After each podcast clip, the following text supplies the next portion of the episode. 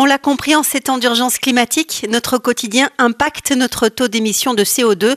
Dans le domaine de la mobilité, quelques applis existent pour nous aider à mesurer notre empreinte carbone et à la réduire.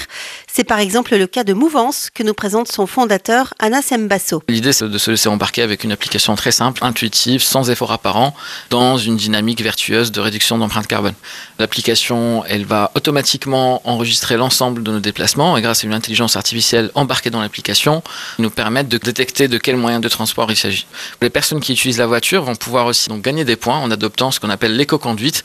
Et donc, en adoptant des comportements ou des mobilités éco-responsables, je gagne encore plus de points. Les points obtenus permettent de financer des projets écologiques, avoir accès à des offres de mobilité éco-responsables ou récupérer des euros sonnants et trébuchants. L'un des utilisateurs satisfaits de Mouvance est François, croisé sur le parvis de la gare parisienne de Saint-Lazare. Donc là, je viens de prendre un train en provenance de Clichy L'application me dit que bah, ça consommait 10 grammes de CO2. Là, je prends un, un, Vélib, ça va reconnaître exactement pareil mon déplacement.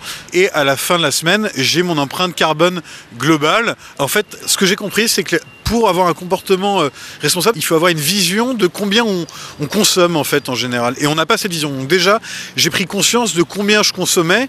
C'est ça qui m'a poussé après à me dire, bah, la semaine dernière, j'ai émis tant, je vais essayer d'émettre moins. Alors c'est facile, justement, j'habite en ville, donc j'ai plutôt une empreinte carbone qui est plus faible, mais c'est vraiment une incitation quand il pleut à me dire, je vais prendre la voiture. Et bien là, je me dis, maintenant, si je suis tout seul, je vais marcher et prendre le métro, je vais pas augmenter mon empreinte carbone, j'agis. D'autres sites web ou applications permettent au moins de mesurer l'empreinte carbone de ces déplacements, comme Impact CO2 qui aide à trouver le mode de transport le plus vert selon la distance à parcourir.